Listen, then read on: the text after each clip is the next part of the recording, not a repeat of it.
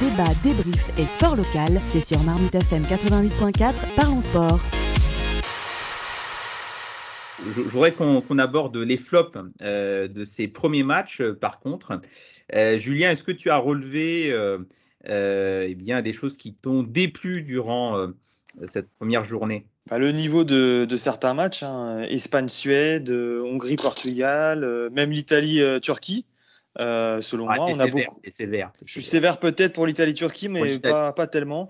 On a beaucoup de matchs comme ça avec des équipes sans stratégie je comprends que chacun, évidemment, joue euh, avec ses armes, mais c'est au détriment du spectacle. Bien sûr. Euh, ce qui n'est pas propre, évidemment, à cet euro, hein, euh, mais c'est quelque chose quand même qui se perpétue et c'est le problème des compétitions avec autant d'équipes.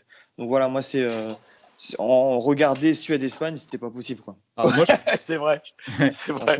Je suis d'accord avec ah, Julien. Et alors, en fait, ça rebondit un petit peu sur euh, ça rejoint un petit peu et, ça contredit en quelque sorte le top euh, de Mehdi euh, qui disait Ok, les favoris sont là. Alors, certes, au niveau du résultat, c'est vrai que les grosses écuries gagnent.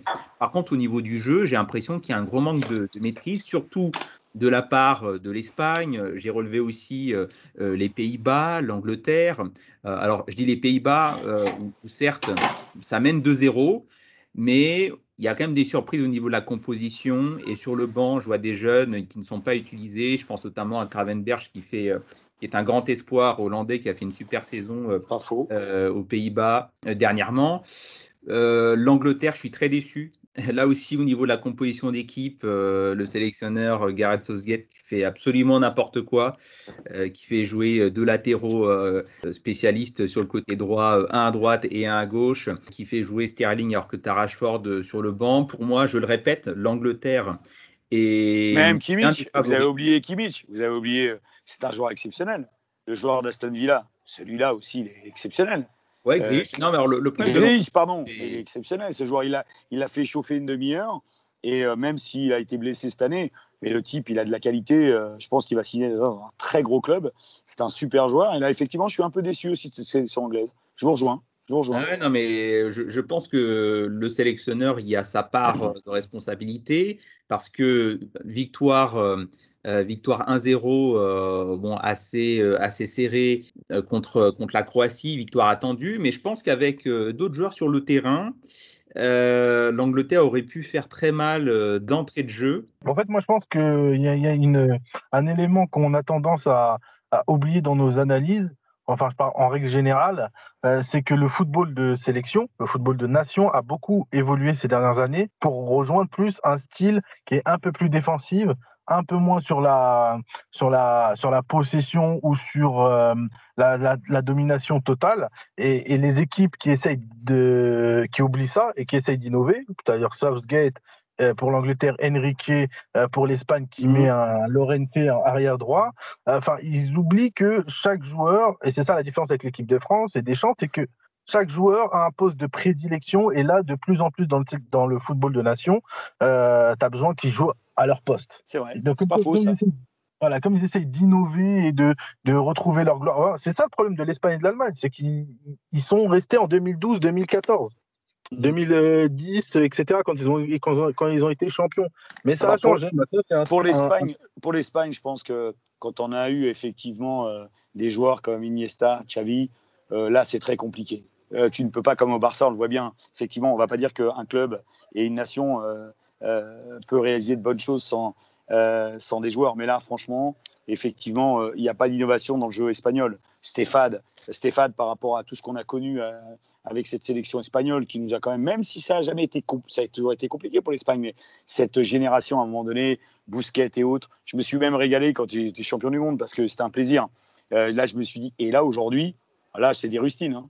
Là, clairement, clairement. Puis en plus, il n'y a aucun joueur de Madrid. Euh, je ne sais pas s'il en fait l'histoire de. Alors, je ne vais, je vais pas aller dans ce débat-là, mais je suis très surpris. Euh, effectivement, c'est très bien la Catalogne, etc. C'est compliqué en Espagne. Je le sais, parce que ma femme est espagnole. Et, là, j'étais très surpris de sa composition d'équipe. Et pour moi, euh, ça sera un flop l'Espagne. Je pense qu'on ne va pas arriver avec eux. Ça, j'en suis sûr. Ça va être compliqué, surtout euh, parce que euh, de toutes les façons, l'Espagne sont arrivés avec euh, pas mal de joueurs de la génération qui ont gagné l'Euro. Alors, je ne sais pas si c'est pas 2019, l'Euro Espoir. Et du coup, voilà, on dit à Luis Enrique euh, tu as, cette compétition, il n'y a pas vraiment d'objectif. C'est quand même, mm. il faut faire monter cette, euh, cette équipe pour la Coupe du Monde 2022 au Qatar. Mais malheureusement, il essaye de d'innover et de, de faire des, des, des, combinaisons incroyables et ça ne marche pas. Ça marche pas. On voit qu'il y a des gros, gros problèmes en attaque, en défense, dans tous les secteurs en fait. Oui, non, mais alors sur, euh, sur l'Espagne, bon, on, le voyait venir gros comme une maison. Hein, Luis Enrique qui d'abord euh, a, fait sa sélection euh, en, disant bah, écoutez, les gars, je ne prendrai aucun joueur du Real Madrid. Bon, déjà, première prise. Un, joueur comme Sergio Ramos, je pense, bon, ok, il n'a pas fait une super saison, mais ça reste un leader de vestiaire. Bien sûr. Ça reste un leader de vestiaire. Et puis, Samy, tu parlais effectivement de la nouvelle génération des, en, Espagne avec effectivement les jeunes qui, qui ont triomphé euh, dans les compétitions de jeunes. Mais quand tu regardes la liste, mine de rien, bon, à part euh, Ferran Torres, euh, tu n'as pas beaucoup de, de jeunes influents. Tu regardes dans le détail, hein, tu as beaucoup de second couteau, des anciens qui sont encore là, Jordi Alba, Bousquet, Morata qui est le poteau devant, on ne sait pas à quoi il sert, Sarabia qui, qui, qui, qui, joue les matchs en général. Moi, je partage l'avis d'Olivier, je suis très inquiet sur cette, sur cette sélection espagnole. Hein, ça sent le flop. Euh, autre, autre flop, euh, alors je pense que au-delà, euh, on a fait le tour hein, là des, des, grosses équipes qui ne sont pas forcément au rendez-vous au niveau, au niveau du, du jeu. sauf si Mehdi, tu veux ajouter quelque chose? Alors moi, c'est pour contrebalancer, mais bon, ils nous ont rapidement rassurés. Mais le premier flop, moi, c'était avant le match de la France, c'était la, vieille polémique Giroud-Mbappé. Ça nous ressemble pas. On a, c'est vrai on a un mania de la communication euh, en la personne de Deschamps qui, gère normalement tout euh, ces, toutes ces, euh, petites choses de groupe là. Et là, le fait de voir sortir ça, je trouvais ça assez, assez étonnant. Ça ne nous ressemble pas. Bon, bah, tant mieux. L'affaire a l'air étouffée et, et, on va dire c'est complètement gommé par le match contre l'Allemagne. Mais mais ouais, ça ne ressemble pas. C'était assez bizarre. Je me suis dit, oula, attention, euh, attention, ça présente, ça présente pas quelque chose d'hyper rassurant. Mais bon, j'espère que c'est derrière nous, mais ça m'a, ça m'a pas non, enchanté. si, si, je puis me permettre, euh, ça m'a pas inquiété plus que ça. On sait très bien que l'ego d'un joueur, euh, Giroud, a été un cadre de cette équipe de France. On aime ou on n'aime pas, effectivement. Là encore, c'est clivant. néanmoins, la venue de, de, de Karim Benzema, tout de suite, il savait qu'il serait pas titulaire. Il fait une saison euh, où Tourelle le fait jamais jouer, même s'il avait fait un beau but. Euh, d'ailleurs, je, ne sais plus, c'est huitième, je crois. C'était un truc super. Il fait retourner Chizo, bon, mais il joue jamais. Donc ça souffre d'aucune contestation. Je pense qu'à un moment donné, Mbappé va plus se régaler que Benzema. On le sait très bien.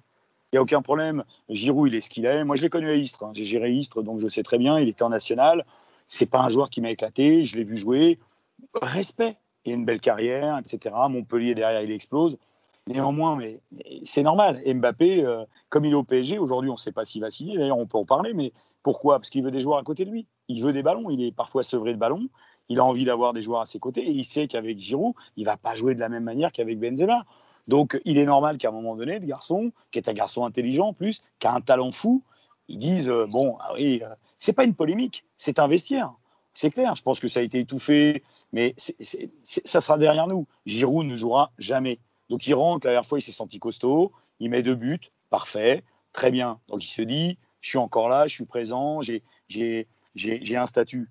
Et à un moment donné, euh, le talent, je suis désolé, pour tout le respect que j'ai pour Giroud, aujourd'hui, il n'est pas, pas au niveau de Karim Benzema. Même d'un Griezmann qui vient couper une trajectoire hier en fin de match, à 84e, il va tacler deux fois. Putain, c'est du bonheur, ça. Moi, pour moi, le football, c'est ça, quoi. C'est l'implication Giroud. Il est devant, très bon de la tête, certes. Mais si Tourelle quand on connaît sa qualité, ne le fait pas jouer, il y a une raison quand même. Enfin, je ne sais pas, hein, peut-être que je ne suis pas objectif. Mais euh, ah non, on, est, on, est, on est aligné sur le diagnostic. Moi, c'est plutôt, euh, c'est plutôt effectivement le fait que ça sorte qui est. Euh, euh, ouais, voilà, un potentiel, potentiel impact, mais sur le diagnostic, je suis tout à fait aligné. Euh, Giroud, est un second couteau. Après, Giroud a toujours été très bon, il s'est bien fondu dans le collectif français. Je pense que ça fait pas tâche et on lui fait honneur en lui faisant sa dernière compétition cette année. Bien sûr, on va bien dire sûr. remercier. Respect pour l'ensemble de son œuvre, je suis d'accord. Mais, mais qu'il s'en aille en silence et il aura fait son taf et c'est très bien. effectivement, on, est, d'accord. Pour finir sur les flops, Samy Alors moi j'aurais deux, deux flops un flop, euh, juste avant la compétition et un flop pendant la compétition. Donc le premier flop avant la compétition, enfin pour continuer sur l'équipe de France, c'est l'histoire du genou à terre.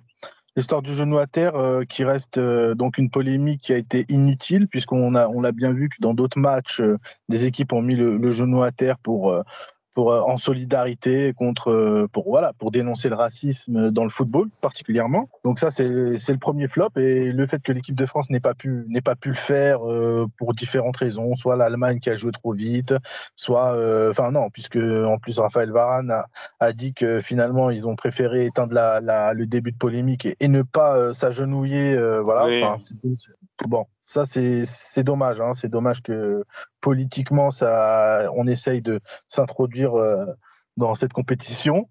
Et un autre, euh, un autre, euh, un autre flop, on va dire, qui est aussi un peu politique, mais là, ça va, ça va directement intéresser notre invité. C'est le, le, maillot de l'Ukraine, justement, avec la polémique sur la carte de l'Ukraine qui est en relief sur le maillot et qui, et qui incluait bah, l'Ukraine, les frontières de l'Ukraine avec le Donbass. Et apparemment, ça a créé une petite polémique avant la, avant la compétition, et d'autant plus que l'équipe d'Ukraine n'a pas besoin de ça. Je pense que c'est mhm. voilà, elle a du talent et, elle montre, euh, elle l'a montré contre les Pays-Bas. Donc voilà, deux polémiques où la politique essaye de s'immiscer euh, dans Toujours. le. Toujours. d'aujourd'hui. Donc deux, deux gros flops euh, qui sont un peu en dehors du terrain. Ouais, je pense qu'il ne faut pas se polariser là-dessus. Vous savez très bien que euh, quelle que soit la compétition, dans le monde sportif, politique, etc., on a toujours à un moment donné, je, sais de quoi je parle, euh, la politique qui, s'ingère un peu, enfin voilà, ses idées, les uns, les autres, c'est compliqué. Je pense que là, il faut se polariser sur le football, sur le fait que aujourd'hui on vit une compétition euh, et au sortir de au sortir de cette pandémie qui nous a tous mis, on a tous perdu des amis, de la famille, je sais de quoi je parle. Je pense qu'à un moment donné, toutes ces petites polémiques, ça fait partie du jeu. Dans un vestiaire, messieurs, vous le savez, j'ai joué aussi en niveau. Eh, on ne peut pas être copain avec tout le monde. Donc il y a toujours, à un moment donné, ah, quelque chose qui va effectivement euh, euh, poser un problème dans un vestiaire. Mais c'est pas si grave. Aujourd'hui, je pense que l'essentiel, c'est effectivement qu'on retrouve une vie normale. Donc vous allez dire, je suis un peu philosophe, mais oui, j'y pense vraiment. J'y pense parce que moi, j'ai travaillé euh, chaque jour. Je me suis mobilisé pour, pour les EHPAD, les hôpitaux. J'ai travaillé tout seul dans mon entrepôt avec 2000 palettes chaque jour. Euh, parce que je me suis dit, euh, il faut aider les autres. Euh, voilà, ça c'est ma constante. Donc je pense qu'aujourd'hui, c'est un vrai bonheur ce qu'on vit, les garçons. Et cette polémique, l'Ukraine, etc., vous savez, c'est une longue histoire. On ne va pas revenir là-dessus parce que c'est pas. Sinon, je vous dirais, l'Ukraine a été annexée par les Russes, par, par rapport à notre blé. On va dire après, on va revenir sur l'Algérie. Je parlais avec mes enfants hier. Moi qui connais beaucoup l'Algérie, qui suis parti en vacances chez des amis, j'ai grandi en cité, je suis très proche des Algériens. Évidemment, quand on revient sur ce match, Faouzi Mansouri, qui est un ami intime, à Nîmes, on reparle de ce match contre l'Allemagne. Effectivement, il y aura toujours des polémiques, on le sait. Mais aujourd'hui, ce qui est essentiel pour nous tous, c'est de se dire putain, les garçons, on vit un moment de bonheur. C'est formidable. On, euh, revit, on revit tous. Ce qu'on espère, c'est que tout ça soit derrière nous. Maintenant, regardez ce spectacle qu'ils vont nous donner. Euh, c'est du bonheur. D'ailleurs, si on est là euh, à discuter ensemble, pour moi, c'est l'essentiel. C'est vraiment, je vous le dis, c'est l'essentiel. Et ces polémiques, voilà, politiques et autres, on, les aura tout le temps, messieurs, et vous le savez très bien. Il y aura d'autres raisons. Rappelez-vous, Chirac, qui, qui connaît même pas le nom des joueurs, mais ça, c'est comme ça. Le politique s'ingère, et je sais de quoi je parle avec M. Carloli, même si j'ai beaucoup de respect, mais il est normal qu'à un moment donné, ces gens-là, eh bien, euh, ils veulent être euh, euh, partie prenante. Donc, on aura toujours des polémiques. Mais faisons fi de tout ça. Restons sur le football. Et je pense qu'on a tellement de choses à dire et on doit tellement échanger sur le sujet qu'on pourrait parler trois heures. Je suis sûr. Vous êtes tous des passionnés comme moi d'ailleurs. On a toujours des débats enflammés durant les grandes compétitions. C'est clair. Sûr. Bon, écoutez, on a fait le tour hein, de ces top et flop, euh, de ces premiers matchs de, poule, première journée. On refera ce même format euh, et bien, dès que tout, euh, toutes les équipes pourront jouer leur deuxième match pour voir qui est vraiment dans la mouise. Débat, débrief et sport local, c'est sur Marmite FM 88.4, parlons sport.